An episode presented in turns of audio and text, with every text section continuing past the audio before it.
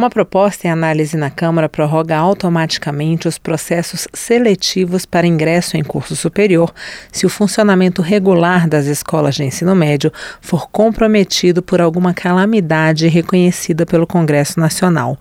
Pela proposta, esses processos e o início das atividades letivas na educação superior serão prorrogados para até 30 dias após a conclusão das atividades do ano letivo no ensino médio. A medida vale para todos os sistemas sistemas de ensino do território nacional.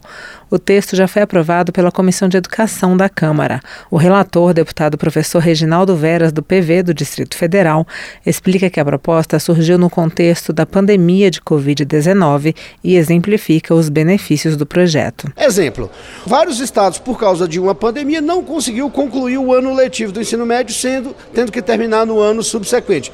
Então, o aluno não pode ficar prejudicado, uma vez que ele não concluiu, uma vez que ele não tem o certificado. Logo, os processos seletivos em universidades públicas teriam também que ser prorrogados até que houvesse a conclusão do ensino médio em todas as instituições. A proposta que prorroga os processos seletivos para o ensino superior no caso de o funcionamento do ensino médio ser comprometido por calamidade ainda precisa ser analisada pela Comissão de Constituição e Justiça e pelo plenário da Câmara.